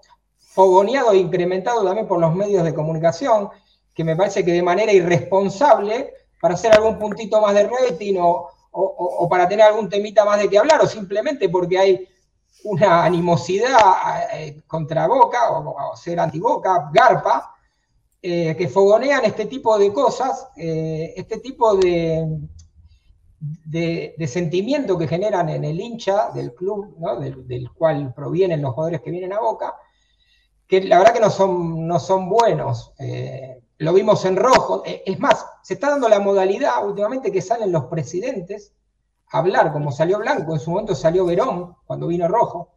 O sea, no es nuevo que Blanco salga a hablar. Es como que tienen ante su gente que justificar que perdieron un jugador y que se fue a boca. No pasa nada. Eh, es una gran verdad esto que, esto que decís, ¿no? Que tal vez en la última década se, se amplió y se fogoneó mucho más, fogoneó mucho más esto de, jugadores que vengan a Boca y que pasan a ser automáticamente traidores. Pero viene de muchos años atrás también. Y tenemos ejemplos. Podemos empezar a mostrar. Arrancamos con las placas. Cuando, el señor director lo, disponga. Ahí viene, ahí viene. Mirá. el Charro Moreno. El Charro Moreno, ¿no? Una, una figura de River que también jugó en Boca y también fue escarneado públicamente por, por, haber, por haber vestido los colores de Boca. Ya vino de grande, eh, no jugó eh, mucho tiempo en Boca, pero eh, también sufrió este ataque ¿no? de, a nivel prensa y a nivel hinchas de River que no le perdonaron la traición. Y, estamos hablando del año 1950, jugador referente de River. Algunos, algunos a ver, la, gente que, ya es muy mayor, por supuesto, y, ha visto jugar, eh, todos habremos escuchado aquel comentario que el Charro Moreno fue lo mejor de la historia de River. Bueno, pero da la casualidad que el Charro Moreno también era hincha de boca y se sacó el gusto. Bueno, también, como, como dice David, fue en, algún momento acosado por elegir venir a boca. Y aparte, integrante de la máquina. Muñoz, Moreno, Muchos dicen que era mejor que Di Stefano, o sea, es lo que estaba diciendo Marcelo, que el mejor de la máquina era, era el Charro Moreno. Y sí, ya en su, en su ocaso, en el ocaso de su carrera, quiso jugar en Boca, y bueno, y se sacó las ganas. Y también se ganó el cariño de la gente de Boca, que eso es lo que vamos a ver un poco en el informe, eh, que, es lo que va a pasar. Podemos pasar a la, a la placa siguiente, que, que seguramente es otro jugador de River que también vino a Boca, a JJ López en los 80. Un escándalo. un escándalo, un escándalo total.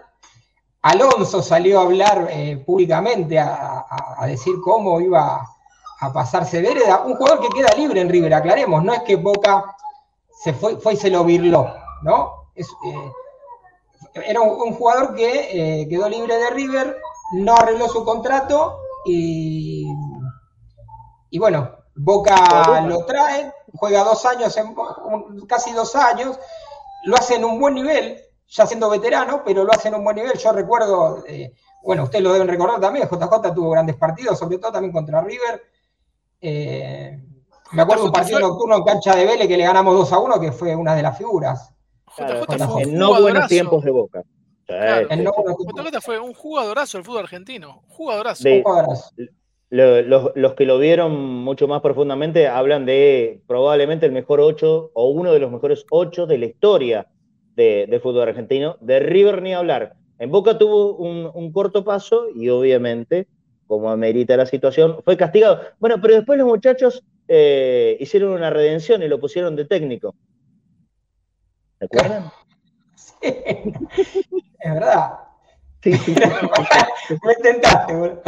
Y, de ahí nos acordamos muy bien nosotros también. Así que un abrazo grande, JJ. Otro, pasar por Boca, perdón, perdón. Otro, otro de los señores que acostumbra a decir la verdad. Hagan un repaso de videíto de JJ hablando después de lo, del descenso. Y Almeida también. JJ, Almeida, varios. JJ dice la verdad. ¿Mm? Exacto. siempre, siempre hay que tener bien valorado a la gente que dice la verdad.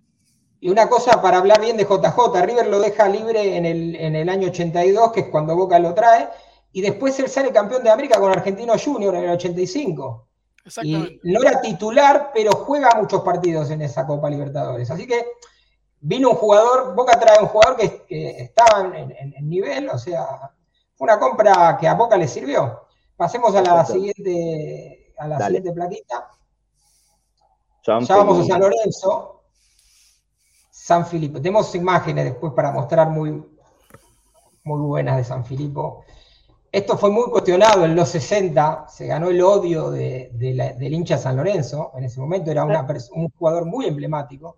San Lorenzo, eh, San Lorenzo es, el equipo que siempre, lo, hago como pregunta ¿eh? y, para hacer participar al chat, ¿es San Lorenzo el equipo que siempre más eh, repudia a jugadores que han pasado primero por su equipo y que después van a Boca? Pensemos en, todo, en todos los casos que tengamos en la mente. ¿eh? Este de San Filipo, obviamente, que es, muy emblemático. Pero ¿es San Lorenzo el equipo que más repudia cuando pasan a Boca? yo, creo que, yo creo que sí, no perdonan. Es muy difícil. el Beto Acosta pudo volver, ponele. Sí, eh, es verdad, el Beto volvió. Rinaldi pudo volver, Rinaldi también pudo volver, pero no, no perdonan, no perdonan. Y y bueno, en esta época, incluso ahora vamos a ver imágenes más adelante, no quiero, no, quiero anticipar porque son, yo, por lo menos anduve buscando y no lo, no lo tenía. Buen San ejemplo. San Filipo, estaba muy enojado también con la gente de San Lorenzo porque eh, por este por esta situación que se da, ¿no? De, acoso y de... Hay un partido que él va a jugar al gasómetro, al antiguo gasómetro de Avenida La Plata, con Boca. Y bueno, que el, público, ahora vamos a ver lo que fue el comportamiento, después tenemos imágenes más adelante. Eh, dale, bueno, mientras, sigamos mostrando entonces. Pero pasemos a la siguiente placa. Dale, dale, dale. Este José la bueno, eh, La chancha Rinaldi, que lo estábamos nombrando recién, cometió el error de hacerle un gol a San Lorenzo también, ¿no? O sea, cuando vino, Golazo por arriba. Un tipo que juega de nueve y es goleador cometió el error de hacer un gol. Es, una cosa. Y lo festejó. Y lo festejó. Claro. Un mes se habló de ese festejo. El festejo sí. claro, por eso te digo. Porque lo festejó de cara a las 12. Fue una cosa. le ganó 3 a 0 a San Lorenzo. Goles de Rinaldi, de Graciani y de Comas. Muy buen jugador. La no sé si de la mañana. No, no, no, no, no, fue, fue una tarde, la, la bombonera, año, año 1986, lo, lo, tengo muy, muy fresco. Bueno, bueno, otro buen ejemplo. Pasemos a la siguiente plaquita. Fíjense que aquí, claro, siempre tenemos, tenemos el, el, mismo intérprete, ¿no? Empezamos con San Felipe, seguimos con Rinaldi, Ahora, Tenemos también. San Lorenzo. Y te digo una particularidad de estos jugadores.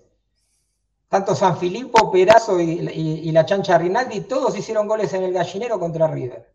Y también el Beto Acosta. Verdad.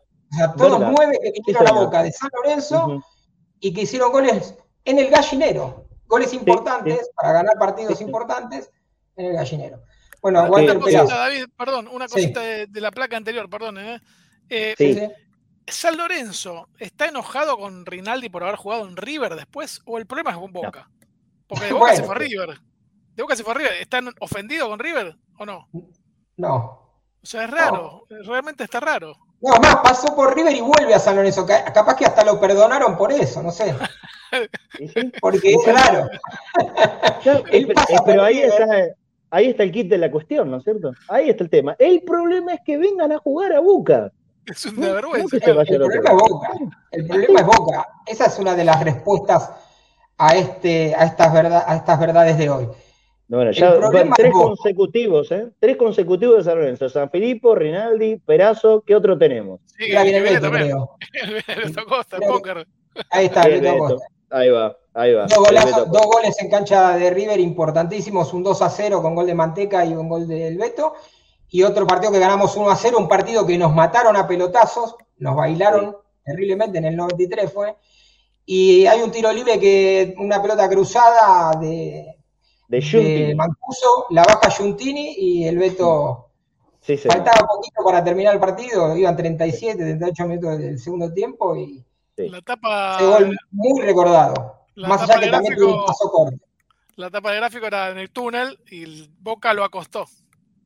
Sí, Claro, también le metió, le metió goles en torneos de verano. Creo que, que el Beto Costa le metió en su paso por Boca entre 5 y 6 goles a River. La verdad que no fue exitoso, no, no fue una buena carrera del Beto con, con la camiseta de Boca, pero que a River lo tuvo de hijo, lo, lo tuvo de recontra hijo. Bueno, cuatro Vamos consecutivos mega puteados de San Lorenzo. Mega puteados de San. Lorenzo por haber venido a jugar a Boca. Y todavía digamos. hay más de otros clubes. Mirá, vamos otra vez. Hay más, dale. Hay dale, más. dale, vamos dale. a la siguiente plaquita. Uh, Ah, no, de San Lorenzo nos queda Bufarín. Bueno, este. Otro más. Sí, Sí, sí, mani- sí, sí. La manita, la Wow, manita. Y tuvo, y tuvo, tuvo, cometió el pecado de tirar una rabona, ¿no? De ser futbolista Claro. y tirar una rabona. Una locura. sí, sí. Una locura. Pase- ¿Cómo- cómo pasemos se al siguiente, porque este es más cercano, ya todos lo conocemos el caso. Independiente. Bueno, esto, esto fue un- una afrenta para Independiente, Bueno. claro. Marangoni era una referencia absoluta, pero Sí.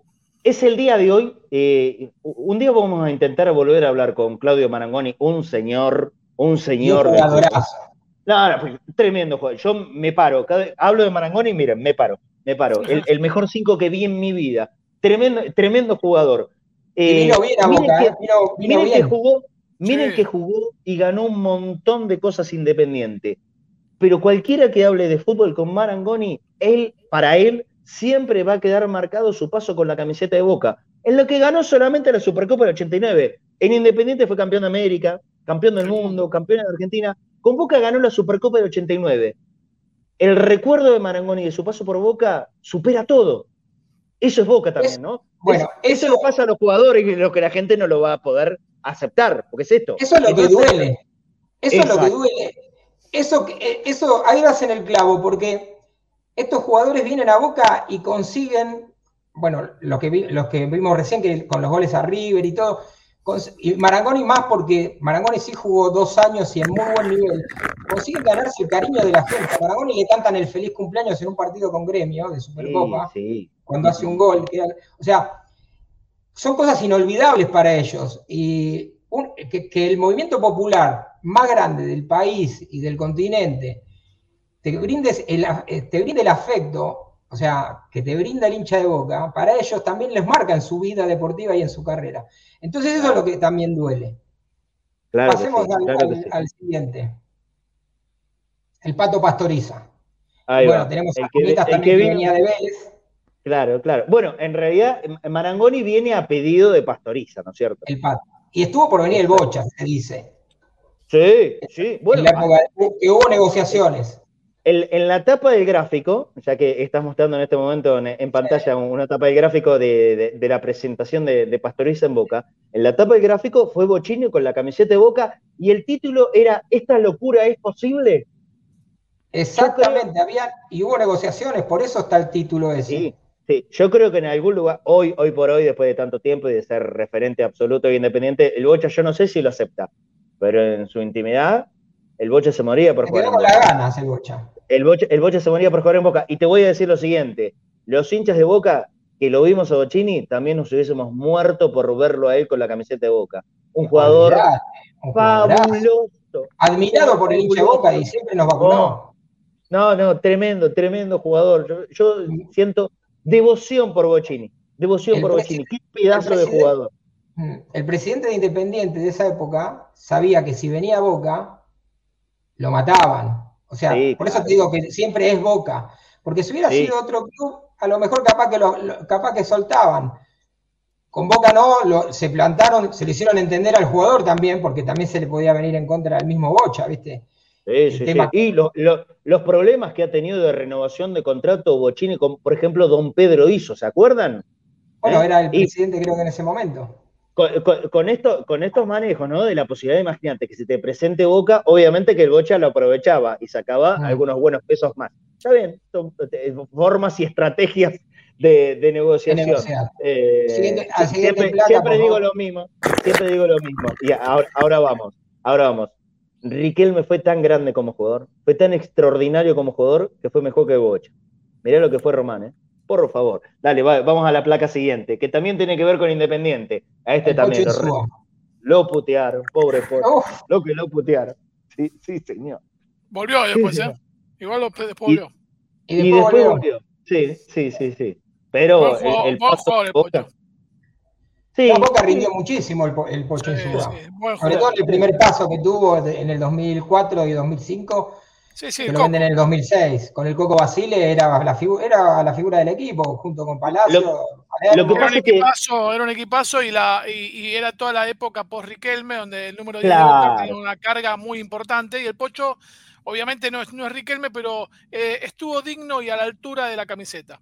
Eh, coincido, coincido. Sí, coincido con eso. El, el Pocho Insúa, tal vez, em, para el hincha de Boca hubiese sido mucho más valorado. Yo creo que el hincha de Boca lo quiere, al Pocho Insúa, pero lo que pasa es que tomó este, este tiempo, ¿no? Que, era todo em, bajo el halo de, lo que fue Román, O de lo que era Román, después, después en, el periodo entre que estuvo y, volvió más tarde el Pocho Insúa, estuvo Riquelme en el medio, y como Riquelme no hay comparación, ahí está el tema. Pero no sé si hubo otro 10 que haya estado a la altura del Pocho, eh, post, román. Post era romano o o post-romanismo, no sé cómo llamarlo. Sí, sí, sacando, a Riquelme, ¿quién fue el mejor 10 de Boca del siglo? Yo creo que el Pocho durante dos años, que fueron esos dos años del Coco... Buena pregunta, buena pregunta para hacer un tip de programa, ¿eh? me gustó esa, Pablo. Me gustó. ¿eh? Lo dejamos como una sección para alguna eventualidad. Después de Riquelme, ¿quién fue el mejor 10? Y el Pocho va a tener muchos votos, seguro. Y el Pocho está ahí, por eso rindió muy bien en Boca. Sí, sí, si podemos pasar al, próximo jugador. Seguimos. El, Cosita, Gutiérrez de Vélez. También lo mataron, lo mataron por venir los hinchas de Vélez. Porque Vélez es, un, es, un, es un club que se mete en esta discusión en los últimos años. A partir de los 80 en adelante, se empieza a meter en los clubes odiadores de Boca. No sé por qué. Sí, sí. De bien en adelante. Y, y, porque el crecimiento el, Coya lo, no, lo cuestionaron muchísimo, este, este pase, el de Comitas también. Sí, decir. No digo, porque el, crecimiento de Vélez, sobre todo a partir de Bianchi, ¿no? Eh, y, el haber eh, superado lo que era la normalidad. Vélez siempre fue un equipo eh, medio del fútbol argentino. Con, con Bianchi llegó a la cima, lo más importante. Y el crecer para cualquier equipo, quieren hacer ponerlo en una escala de convertirse en un pseudo clásico de Boca. Eso es también lo que les pasa. Para Vélez, Boca es clásico, no es ni Chicago o Ferro. Para Vélez el clásico es Boca, no es River. Es Boca, no es San es Boca. Ahí está el tema. Lo mismo para con el resto de los equipos que te imaginas del fútbol argentino. Incluso los rosarinos, que obviamente entre ellos son un tremendísimo clásico. Pero preguntarle a los hinchas de Rosario, Central o de Newells, después de su rival eterno, ¿a quién le quiere ganar? Y te van a decir todo lo mismo. Boca. Sí, sí.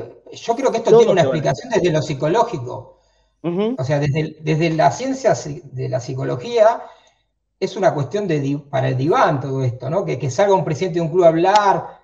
Eh, y es, eh, se llama complejo de inferioridad. Es un término que, se, o sea, que, que, surge del psicoanálisis, eh, que, lo, que lo acuña un, teórico freudiano, ¿no? un, seguidor de Freud, que se llama Alfred Adler, esto posta, o sea, es, sí, sí, sí. No, no, no entremos en esa porque nos salimos mal. No, pero eso, esto, esto es, en, realidad es cuando es, se ve en los chicos esto, generalmente. Por eso te digo, cuando ven a un chico, por ejemplo, se empezó a estudiar en chicos que eran de talla baja con, en relación a chicos de talla alta. Y tiene una, un paralelismo con esto, porque Boca es grande. Boca es muy grande. Entonces tiene un paralelismo. ¿Entendés? Esto se empieza a estudiar el complejo de inferioridad en niños que, eran de talla baja y que, se sentían acomplejados, que involucraban otras cuestiones, no solamente el tema físico. Entonces, por eso te un ejemplo exacto, un ejemplo exacto. Es, este, es para traerlo un poquito. Avancemos con las fotos. La próxima placa. Dale. Bueno, Comitas, otro caso similar de, Vélez. Y vamos y terminamos con Vélez, con el, último caso, que es el de Mauro, bueno, Carlos también cuando vino fue en algún momento, en algún momento había Al principio sí. Vélez, sí señor lo putearon. Sí, señor, lo putearon. Sí, lo puteó la platea baja de Vélez al principio, sí. Lo que pasa es que es tan grande este muchacho que, o sea, se dieron cuenta que eran unos imbéciles. Sí, sí, sí, sí, sí. Eh, no, sé si estará en placa, no, no, sé si lo tenemos en placa, pero ¿ustedes se acuerdan cuando Boca lo fue a buscar a Russo? El escándalo que se armó. También fue claro. No, no lo puse a ruso, pero lo pensé, pero ya se lo iba. Traté de acotar, pero, tenés razón, era otro caso. Ruso tremendamente. Bueno, a ver, sigamos. ¿Hay más casos para este boletín? Acá en Vélez tenemos el último, que es Mauro Zárate, que fue, eh, fue, bueno, un escarneamiento ya popular, la prensa. Hasta familiar, David. Mm. ¿Te acuerdas? Cuando su hermano Rolly cuando su hermano Rolly lo, fue una, especie de escarnio público familiar, una cosa increíble, increíble, porque eligió jugar en Boca. Para, para con él mismo, Rolly, que eligió jugar en River, jamás dijeron nada. Jamás dijeron nada. Exactamente. Bueno, y acá entra un nuevo actor para mí, que es la prensa, ya porque vendría a ser la posmodernidad ¿no? de estos casos, y hay, un, nuevo un, nuevo actor que es la prensa que, recurre a qué? A los archivos. Entonces te tiran el archivo del pibe cuando dijo yo quiero jugar en Vélez, o sea, el único equipo que jugarías en Vélez, y a partir de ahí lo empiezan a matar y lo empiezan a, aniquilar cuando todos tenemos derecho a, cambiar o a pensar, o podemos decir, o sea, ¿qué, qué, qué actividad diferente es el fútbol al resto de la vida o de la cotidianidad? Que si vos decís algo a los cinco años no podés haber pensado diferente o haberlo cambiado. el, pecado capital de elegir a Boca. El otro día ponían un, muy buen ejemplo Juan Pi Reynoso en, su cuenta de Twitter de lo que había pasado, por ejemplo, con Suculini, el que hoy es jugador de River, que salió de Racing y que en su momento declaró tanto él como el padre que nunca jugaría en otro equipo. Bueno, terminó jugando en River y hace ya varios años que juega en River. Eh, incluso lo eliminó a Racing de una Libertadores mal incluido. Pero nadie dijo nada. Nada. El tema de Boca, siempre. El tema, siempre, siempre es Boca. ¿Tenemos, ¿tenemos más? Sí. Tenemos más. dale. Bueno, tenemos gente de Racing, lo vamos a pasar rápido, porque tenemos unos links que están buenísimos que los quiero mostrar, porque son realmente novedosos. Eh, bueno, Corbata también fue un caso, un ídolo muy grande de Racing, que en los 60 vino, más o menos en la misma época que estuvo San Filipo, vino Corbata. También nunca lo perdonaron. Siguiente placa. Betito. El Betito, Carranza. Jugadorazo también. También goles importantes a River en una Supercopa. Importante en, el Apertura 92. Si bien no era titular, sus entradas fueron muy importantes, goles importantes hizo ahí. Eh, No, contra clave, Argentino contra, no, Juniors. clave contra Argentino Junior. contra Argentino Así es. fue el previo al clásico con River Previo y sirve clásico. para llegar un punto arriba. Ese gol. Así es. Tal cual. Tal Vamos cual. a la siguiente. Bueno, Fabri también viene, viene de, de, de Racing. Y, y bueno, es, es- el día de hoy que Fabri juega en, en fútbol senior para Boca y no para Racing. Siendo un jugador surgido. O sea, eh, creo Sí. que él creo que hizo inferiores en, en All Boys, pero Sí. en primera Sí. aparece en Racing. Claro, claro, claro. Siguiente, bueno, la, la llegada del. Coco como técnico también fue cuestionada. Sí, recontra. Todos bajo, bajo, la- bajo el mismo lema, ¿no? Traidor, traidor. Por venir a, por Yo venir creo que a tanto ejercer el Coco dirigió- profesionalmente a Boca. El Coco creo que dirigió a todos los clubes del fútbol argentino, menos Independiente, y el problema fue cuando dirigió Boca. Cuando dirigió Boca, pero yo creo que aparte lo que lo salva al Coco es el éxito que tuvo, y lo mismo que a Bianchi, porque al ser tan exitoso ya no le pudieron pegar más. Entonces, Sí, pero con bien chicos, Claro. llegó Boca, no, no me acuerdo quejas de Vélez. ¿Vos te- no, sí, sí, yo me acuerdo de ir Sí. Boca a jugar a Vélez y que lo Sí, reputearon sí, sí. al principio. Sí. ¿no?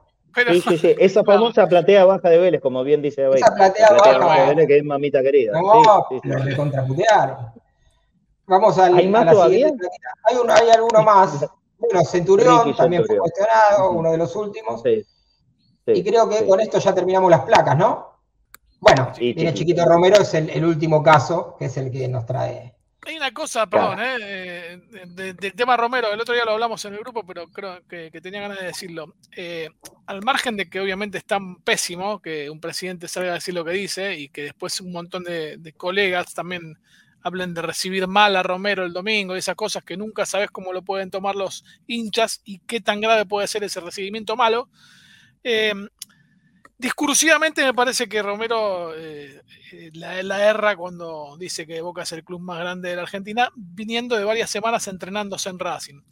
Eh, no sé, me, me hizo ruido más allá que lo primero que dice Romero que es hincha de Racing, ¿me entendés? Por eso. Eh, es como que quiso quedar bien con todos y le salió mal. Pero yo, Yo, creo que lo dice. yo, yo no lo tomé mal, eh, eh, eh, porque hay también que escuchar los tonos.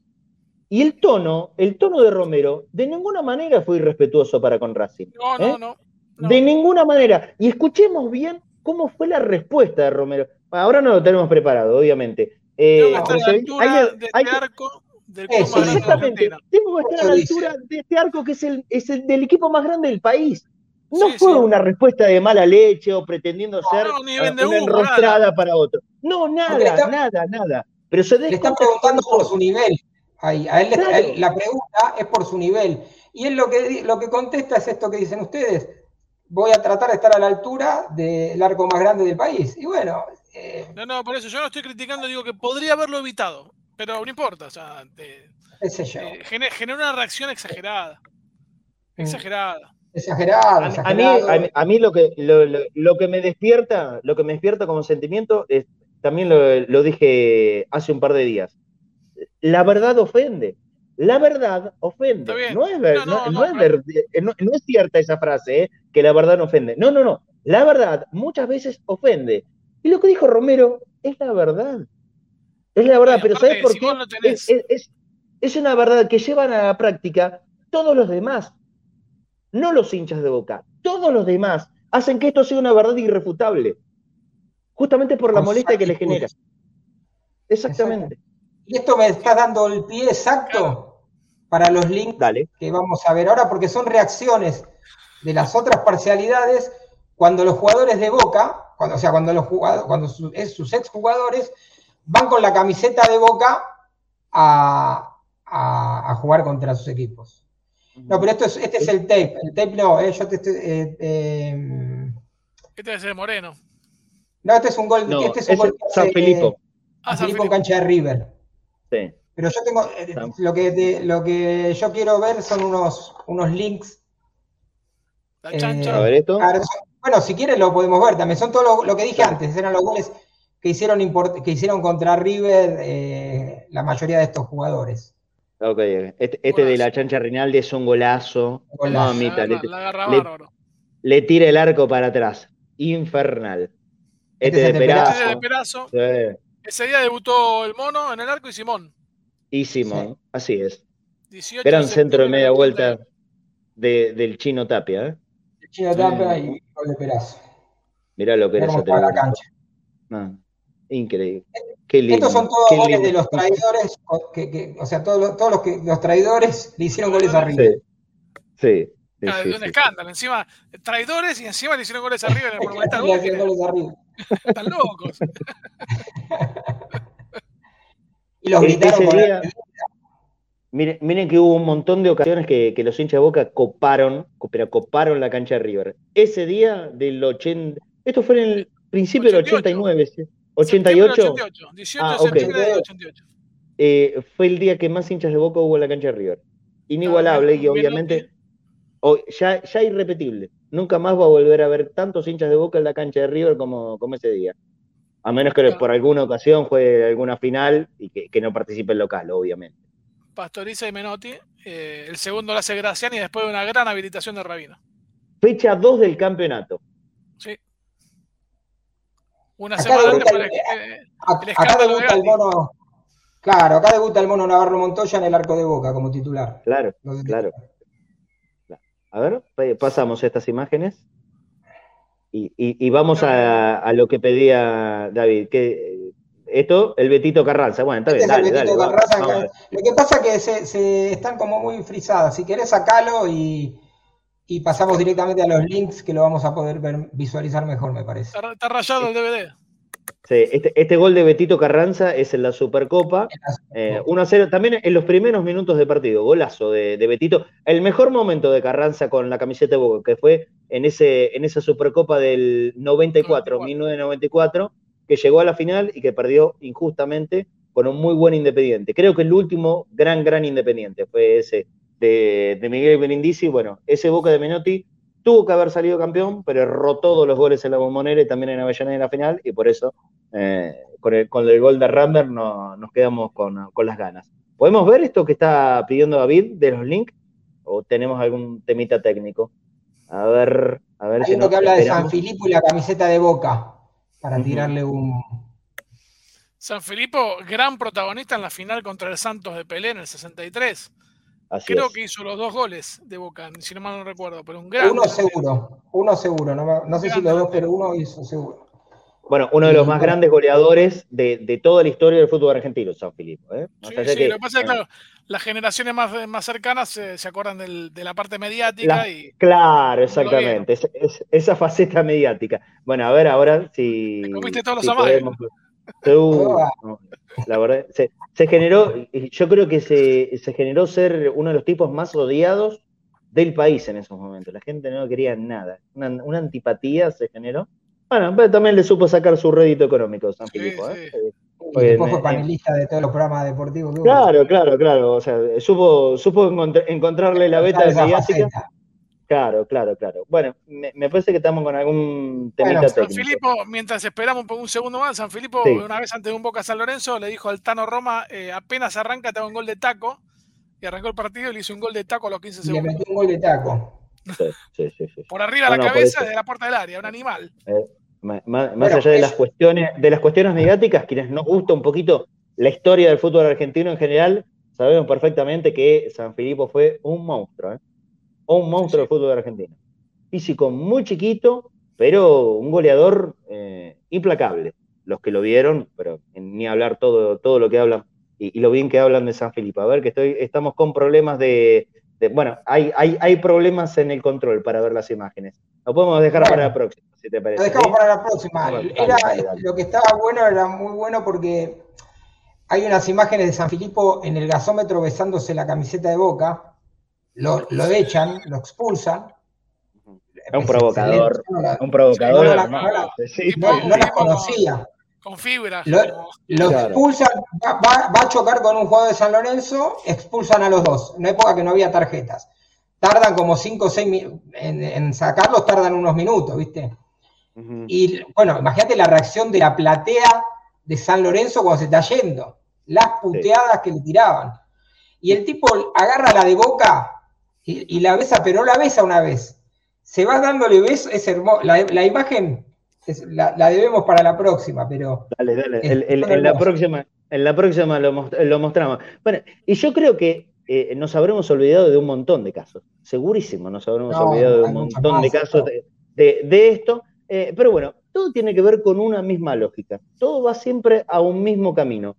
El problema no son los jugadores, el problema no es que se vaya a jugar otro club. El problema y lo que les duele, perdón, una frase de un pensador contemporáneo, lo que les duele, muchachos, como siempre, es lo mismo, es Boca. El problema de Romero no es que haya elegido volver al fútbol argentino o que no fue a Racing. El problema de Romero es que vino a Boca. Y ahí está el gran drama. Bueno, eso sí, muchachos, ¿qué le vamos a hacer? El, pre- el- precio que debemos pagar por ser el único grande del país. Es así. Yo, la verdad, que yo a esta altura lo llevo con, con un gran orgullo, pero está bueno mostrarlo y ya, la verdad, la gente puede hasta incluso participar, dejar el nombre que, que nos estemos eh, salteando o dejando de lado en las redes sociales, en donde quieran. Muy buena columna la, la de hoy de, de David. ¿eh? Y- Bueno, muchas y- gracias. Y, y- y nos queda por pensar eh, en, en alguna futura sección esto que dijo Pablo, que está bueno. ¿eh? Después de Los 10 Riquelme- por Román. Sí, sí. Después de Riquelme, hay, hay que pensar, ¿quién estuvo a la altura? Lo que pasa es que ya en enganche no hay más. No hay más. Por más dolor que nos cause. Pero después de Riquelme, Pocho Insúa y quién más. Lo que pasa es que, te- que te- tenemos también como intérprete al que hoy forma parte del cuerpo técnico de Boca, ¿no? Leandro Gracián. Gracias. Sí, No, bueno, bueno, Pocho fue mucho más en Boca, me parece. mucho más. Eh, Para, para mí, más que Gracián fue Lodeiro. Eh, Lo Pero de bueno. otro bueno. Lo que pasa es que ya otro- Lodeiro cuando, cuando aparece, estamos hablando de lo que dice Marce, la época que el enganche clásico ya está extinguido. Si bien era, si bien Lodeiro es un conductor, pero ya es más parecido a lo que son los, los, los internos Yo- de hoy en día. Yo estoy convencido que pudo haberlo sido, pudo, no lo fue de ninguna manera, pudo haberlo sido Cardona. Tenían Ah, las condiciones técnicas como para poder haberlo sido, pero nunca lo fue, lamentablemente. Eh, yo, yo me siento verdaderamente eh, muy frustrado con Cardona, junto con Claudita Ucielo habíamos creado el Club del Enganche en su vuelta. Eh, la verdad que, bueno, nos decepcionó Y el que era, el que profundamente. era contemporáneo, el que era contemporáneo de Romani, para mí también fue un fenómeno, pero tuvo un problema de lesión que, que lo, lo cortó un poquito en boca, fue el Leche La Paglia. Para mí Ah, Leche bueno, La Paglia claro. era, un- era- un fenómeno. un Sí, fenómeno. sí, sí, sí. Sí, sí, sí, sí, sí, Pero sí, sí. tiene Bueno, una lesión con Cardoso de Vélez, en un partido Sí, con sí. Vélez. habl- y- hablando y- de patadas mala leche, hablando de patadas mala leche, Bueno, eh, hoy, hoy es- esa, esa, esa de Pacha Cardoso a- al Leche La Paglia entra al top 13. Sí, sí, Al top sí, tres lo Le arruinó, le arruinó la carrera directamente. Lo sacó del fútbol. Lo sacó del fútbol directamente. Sí. Y una, Sí, y una escena parecida a la de ayer, porque se va llorando, el leche era un pibe, o sea, Sí, sí, sí, sí, 22, sí. 21, Sí, verdad. 22 Nunca- años. Nunca más volvió a tener jugador de, de Nivel. profesional. Es, es así, lamentablemente. Eh, a to- eh, los que me están escribiendo al, al privado en este momento de WhatsApp, les pido un poquito de paciencia porque estoy conectado a través del celular. Sepan que estoy todavía en Salta, recién nos vamos a, a la tarde-noche para Buenos Aires. Cuando termine el programa, les voy a poder responder. No se vayan. Que, eh, eh, ahora voy, Pablo, dale, decime. No, no, no. eh, me- del arcón de los recuerdos me apareció un nombre mágico, que es otro tipo modo Cardona, que podría haber sido un crack, Carlito Marinelli. Sí, Carlitos Marinelli, que después tuvo su carrera Para en el fútbol un inglés. fenómeno Sí, el pibe, y bueno, sí, no quiso sí. ser más de lo que fue. Pero, él- tuvo pero más- un problema más de la cabeza, Sí, Marinelli, sí, Claro. me parece. Y bueno, eh, en, en esto es fundamental. Por eso, Mm. eh, yo de- de- de- luego de- del informe del doctor Mingroni también me quedé pensando, y es algo que no, no lo hablamos con él, él que es médico, eh, siempre digo, mucha más autoría. Eh, el Chango va a volver. ¿Saben por qué? Fundamentalmente porque, por lo menos desde afuera, se le nota que es un pibe eh, con mucha desfachatez y que la cabeza la tiene bien ordenadita. Yo no creo que le pese con, miedo en su vuelta, que esto es absolutamente lógico. Después de tener una, lesión grave, y más en este, en este caso, ¿no? De una patada, donde lo fueron a buscar, pero por la personalidad de Changuito, yo creo que no va a tener problemas eh, en volver y en el nivel que, sabe tener. Yo creo que va a ser el mejor jugador de Boca eh, en los próximos años y por supuesto le deseamos otra vez la, la mejor y más pronta recuperación para Changuito Ceballos. No se vayan porque por más que esté en Salta, yo le quiero contar a todos ustedes que si van a una sucursal de Chango Más y están cortos de efectivo, pueden obtener hasta 20 mil pesos, billete, 20 mil pesos en efectivo, vas con tu tarjeta de débito, si está el cajero de tu barrio cerrado o andás con necesidad urgente de la platita en el bolsillo, en cualquier cajero de Chango Más, te podés quedar hasta con 20 mil pesos en efectivo, en cualquier sucursal de Chango Más. Por supuesto, también aprovechar la volteada, las ofertas que tienen todos los días los amigos de Chango Más, lunes y martes. Hay especial para jubilados y beneficiarios de ANSES. Ahí tenés muchísimos productos, ¿eh? donde podés elegir qué es lo mejor para el descuento y en tu necesidad. Tenemos un videito para mostrar. Ya llegó ofertazos XXL a Hiper Chango Más y Chango Más. Hasta el lunes 15, aprovecha 70% en la segunda unidad de productos de almacén, perfumería y limpieza. Y no te pierdas la liquidación de invierno con 40% de descuento en mantas, frazadas, acolchados e indumentaria. siempre me das más, mucho más, mucho más. En Hiper Chango Más y Chango Más, pagas menos y llevas más.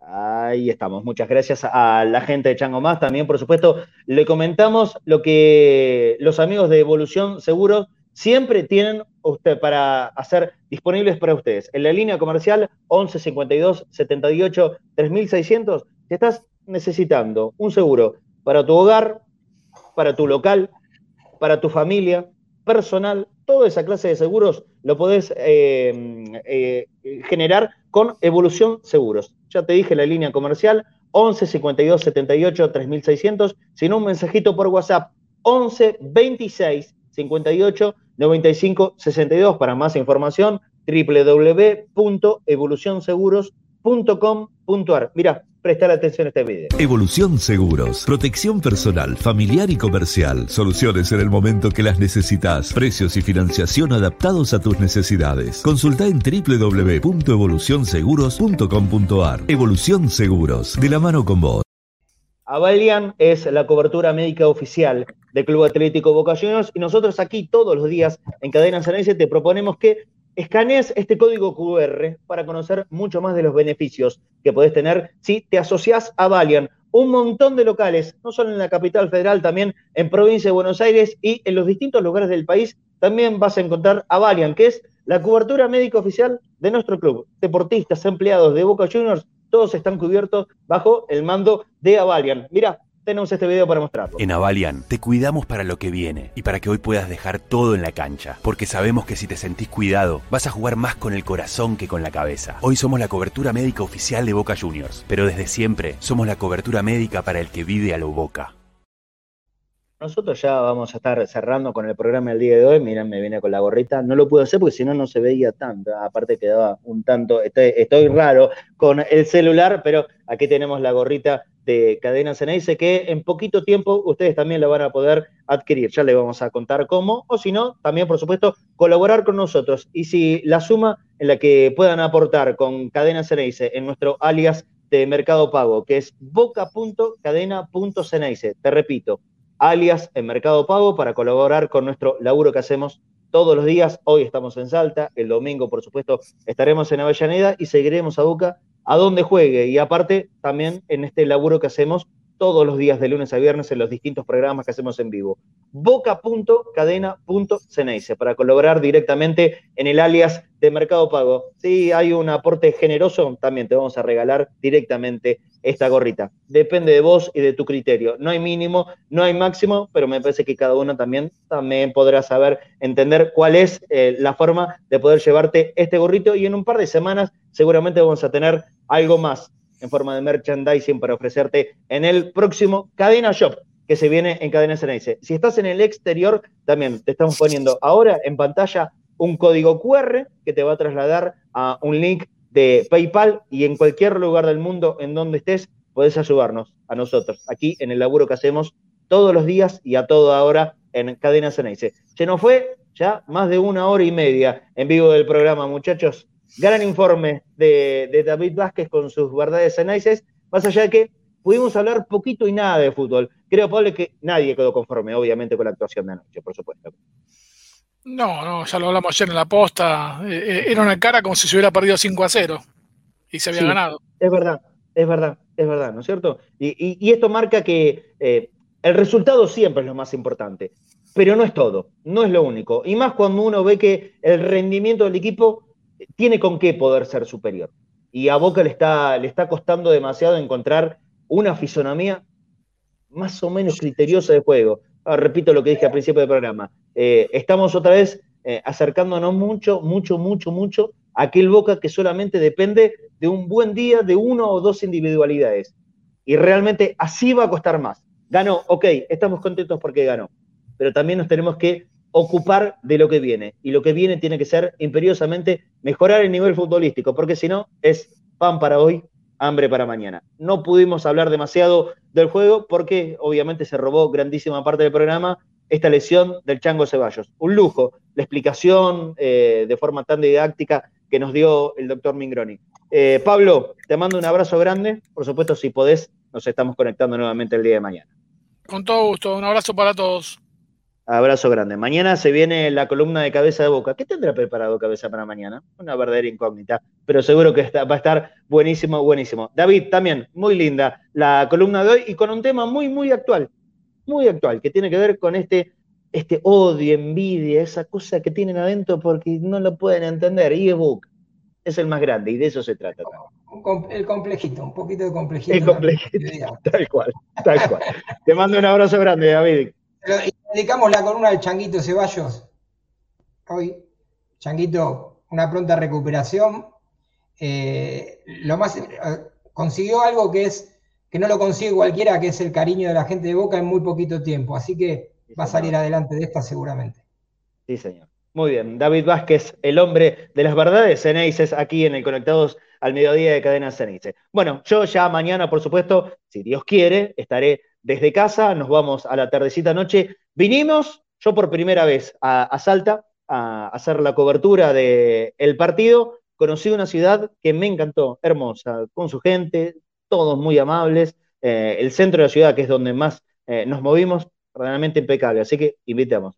Si alguno tiene ganas de venir a Salta en, en forma de turista, súper recomendable el Parque San Martín, el hotel donde estuvo concentrado Boca. Hicimos una pequeña recorrida en paseo turísticos, estamos muy contentos.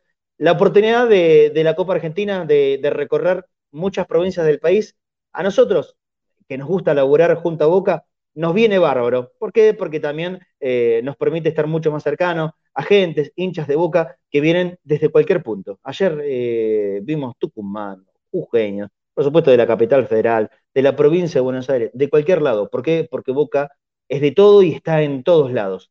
Y de eso se trata, ¿no? De seguir haciendo cada día más grande a nuestro club, que es el más grande por escándalo del país y también lo es de América. Por más que no se está pudiendo ganar en estos últimos años de la Copa, en, la Copa Libertadores. Pero esto no implica la grandeza o no de un club. Boca ya es grande, ya no tiene que demostrar absolutamente nada. Pero sí, por supuesto, si hablamos de un análisis que sea mínimo futbolero, Boca necesita mejorar. ¿Para qué? Para estar siempre con la incertidumbre de hoy ganamos y mañana no sabemos. Nos gustaría ver un equipo que nos dé cierta confiabilidad. Ojalá que el domingo en Avellaneda contra Racing, en un clásico grande de la historia del fútbol argentino, el equipo que comanda el Negro Ibarra esté a la altura y no nos defraude. Con ustedes me reencuentro mañana, como siempre, a las 13 horas puntual, conectados al mediodía y acá, en Cadena 6. Chao, un abrazo.